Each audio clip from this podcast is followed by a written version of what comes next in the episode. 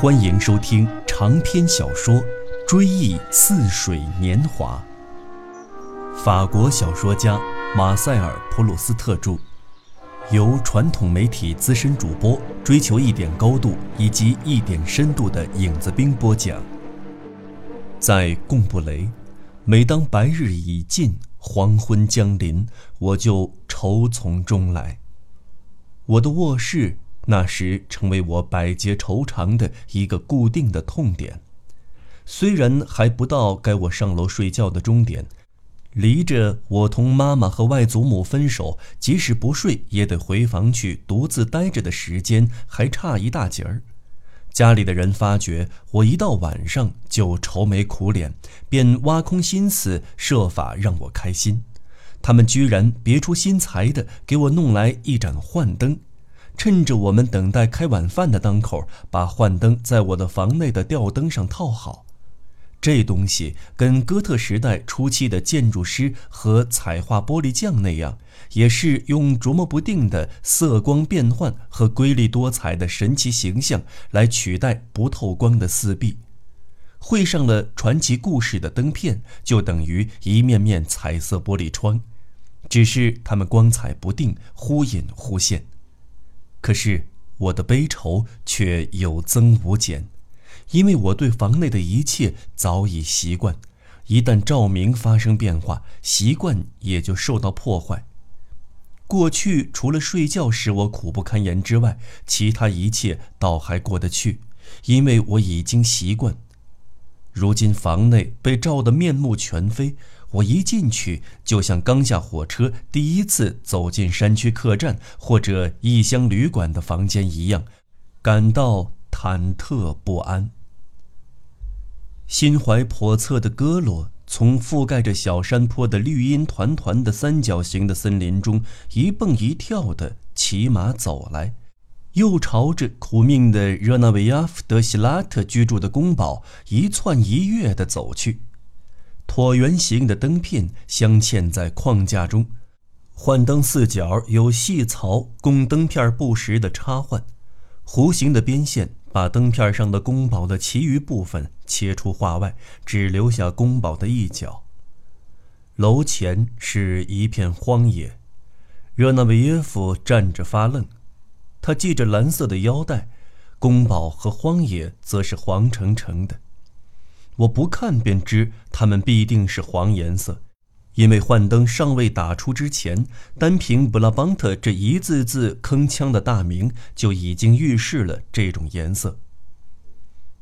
格罗驻马片刻，愁眉苦脸地谛听我的姨祖母夸张其词的大声解说，他看来都听懂了，他的举止神情完全符合姨祖母的指点。既恭顺又不失庄重。听罢，他又蹦跳着继续赶路，没有任何东西能阻挡他不慌不忙地策马前行。即使幻灯晃动，我照样能在窗帘上分辨出戈洛继续赶路的形状。在褶突处，戈洛的坐骑鼓圆了身体；遇到褶缝，他又收紧肚子。戈洛的身体也像他的坐骑一样，具有神奇的魔力。能对付一切物质的障碍，遇到阻拦，它都能用来作为赖以附体的依凭；即使遇到门上的把手，他的那身大红袍，甚至他那副苍白的尊容，便立刻抚救，而堂而皇之的飘然而过。他的神情总是那么高贵，那么忧伤，但是对于这类拦腰切断的境遇，他却面无难色，临危不乱。当然，我从这些光彩熠熠的幻灯画面中感受到迷人的魅力，它们像是从遥远的中世纪反射过来的昔日的景象，让一幕幕如此古老的历史场面在我的周围转悠着重现。但是，这种神秘、这种美闯进了我的卧室，究竟引起我什么样的不安，我却说不清楚。我已经慢慢的把自我充实了这间卧室，以至于对房间本身早已置诸脑后。我总是先想到自我，然后才会念及房间。如今习惯的麻醉作用既然停止生效，我于是动起脑筋来，开始有所感触。真要命！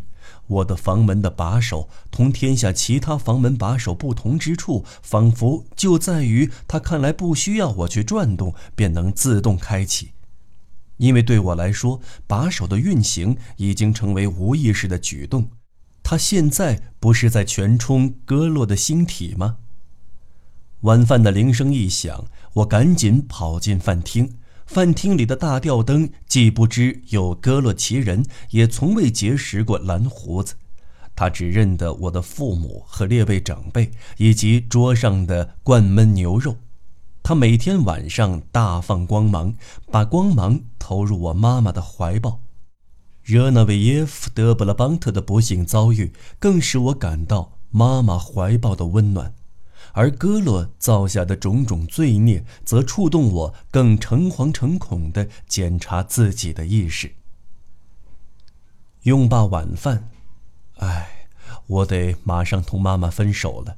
她要留下陪大家聊天，遇到好天气，他们在花园里闲谈；若天公不作美，大家也只好待在小客厅里了。我说的大家，其实不包括外祖母。他认为人在乡下居然闭门不出，简直是罪过。每逢大雨滂沱的日子，他都要同我的父亲争论，因为父亲不让我出门，偏要把我关在屋里读书。你这种做法，他说没法让他长得身体结实、精力充沛，而这小家伙尤其需要增强体力和锻炼意志。我的父亲耸耸肩膀，聚精会神地审视晴雨表，因为他爱研究气象；而我的母亲呢，这时尽量捏手捏脚地少出响声，唯恐打扰了我的父亲。他温柔而恭敬地看着他，但并不盯住看，并不想看破他自鸣清高的秘密。我的外祖母却不然。无论什么天气，他都爱去室外。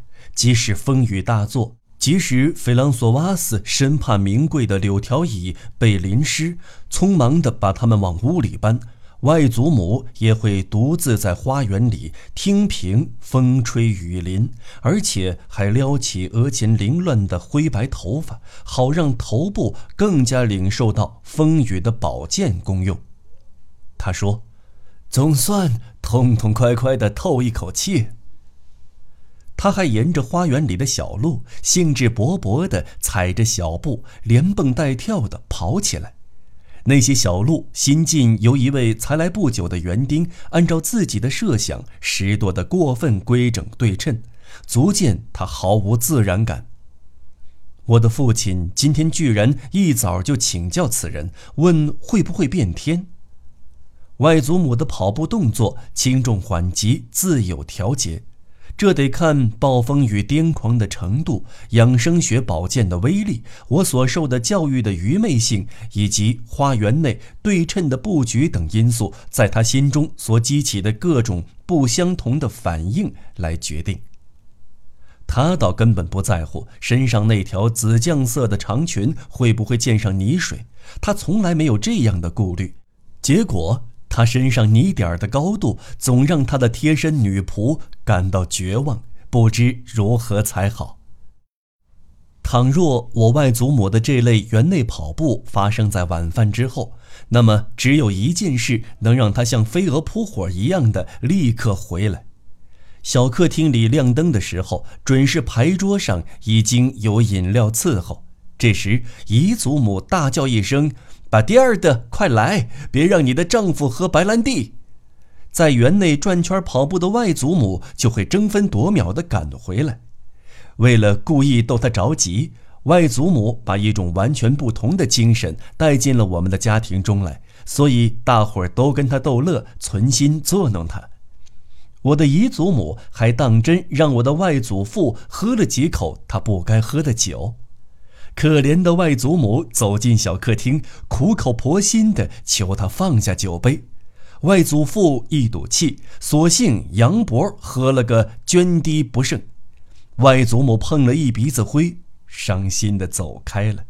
不过他脸上依然带着微笑，因为他待人向来宽厚，从不计较面子得失。这种对人对己的胸怀，在他的目光中化为微笑，同我在别人脸上见到的微笑决然相反。他除了自我解嘲之外，毫无嘲讽的意味。这一笑，对我们大家来说，等于是用目光代替亲吻。他的那双眼睛见到他所疼爱的亲人，从来都只以目光传递他怀中热切的爱怜。姨祖母狠心作弄他，他苦口婆心劝说外祖父不要贪杯，偏偏他又心肠仁慈，落得自讨没趣。这种场面，我后来是习以为常了，甚至还当作笑柄，嘻嘻哈哈的，毫不犹豫的同作弄他的人沆瀣一气的笑话他，还硬让自己相信这不算作弄。可是当初我是气得要命的，恨不能去打姨祖母。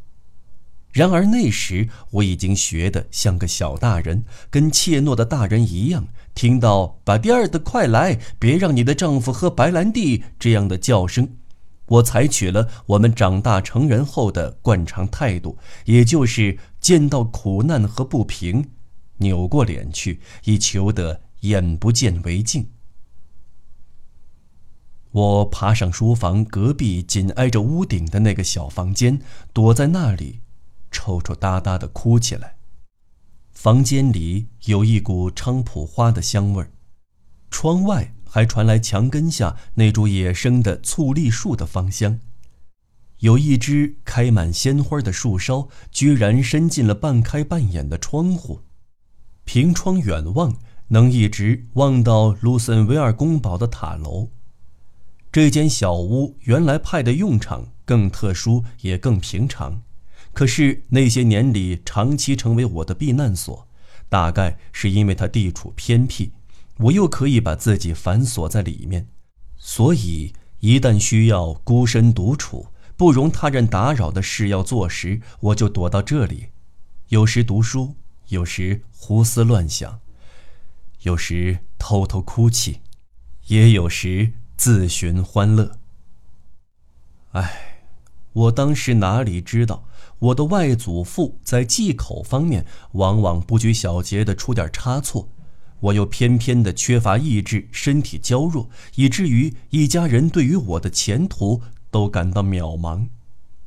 这些事儿着实让我的外祖母操了不少的心，她在下午或者晚上没完没了的跑个不停，我们只见他跑来跑去，偏着脑袋仰望苍天。他那清秀的脸庞，鬓角下肤色焦黄，皱纹密布，年复一年的变得像秋后翻耕过的土地，泛出紫色。他出门时，半遮的面纱挡住了他的腮帮，上面总挂着几滴由于寒风或者忧思的刺激而不自觉地流下的眼泪，又渐渐让风吹干。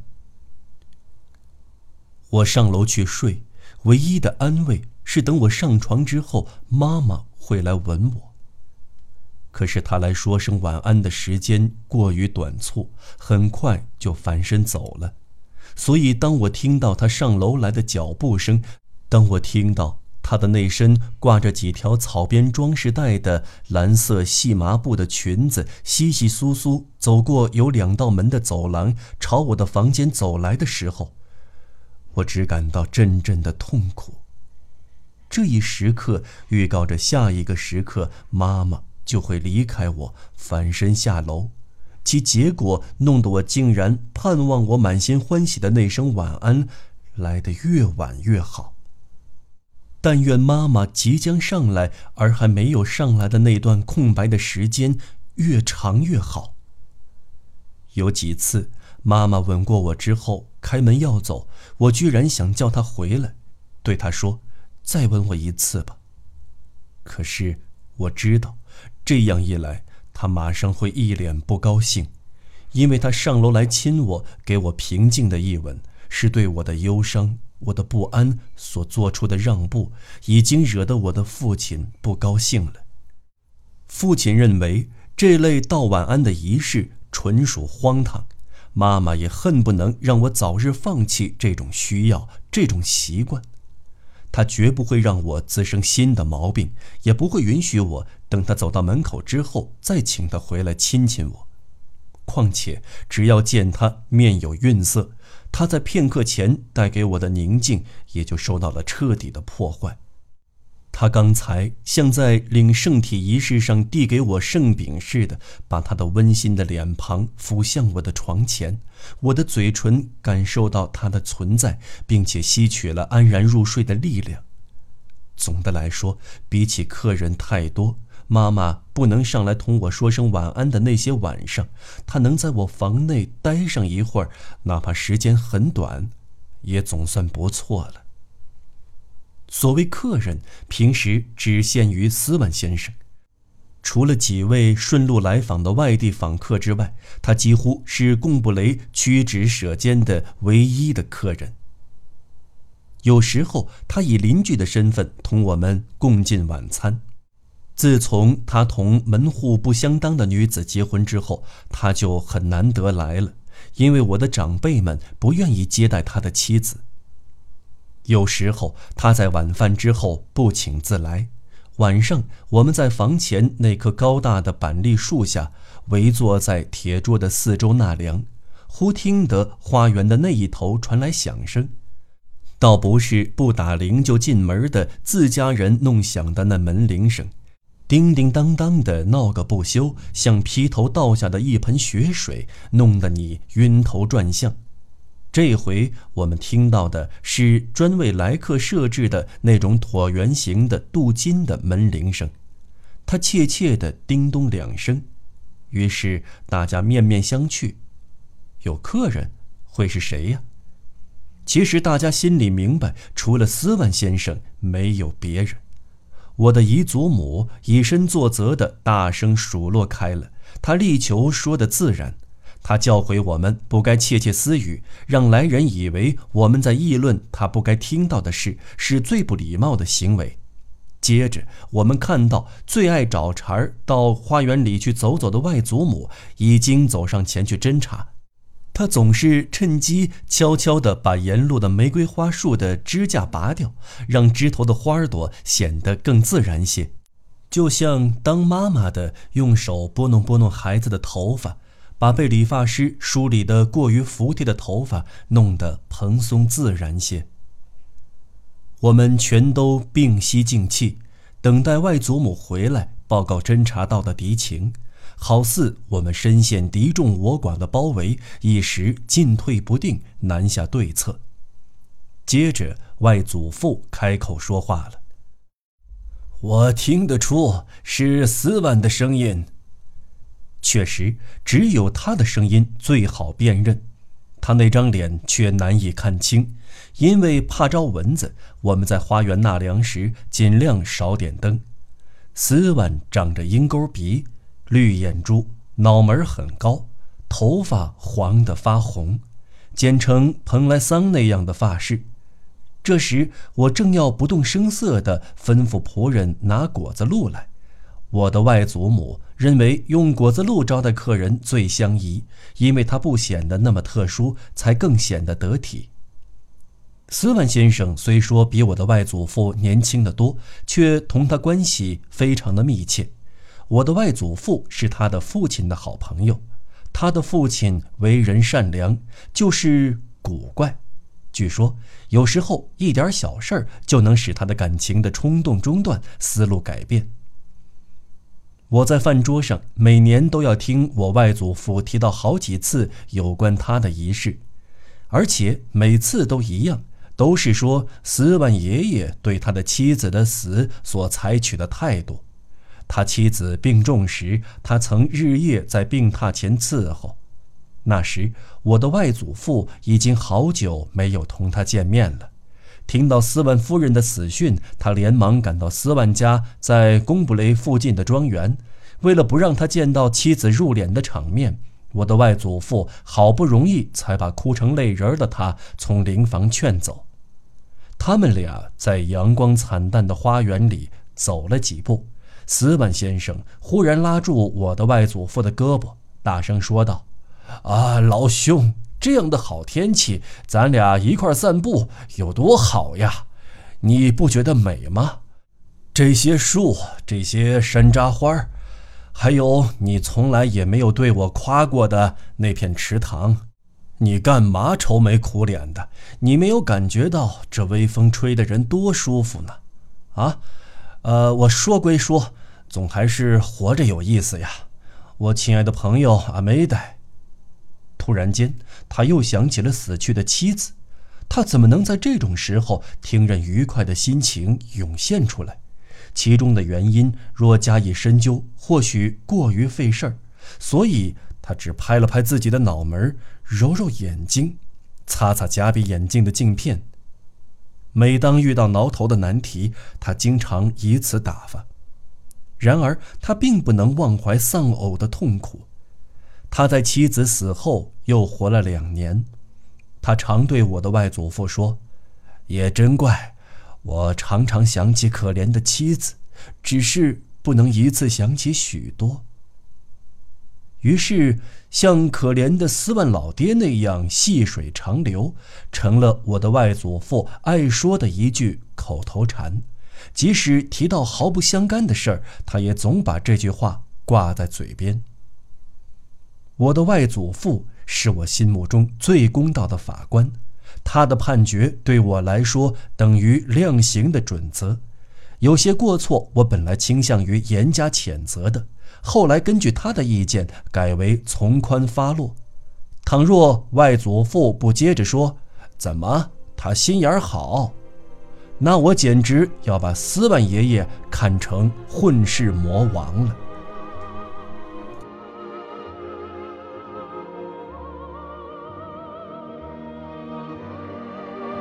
好了，朋友们，本期节目就为您播讲到这里，下期节目再见。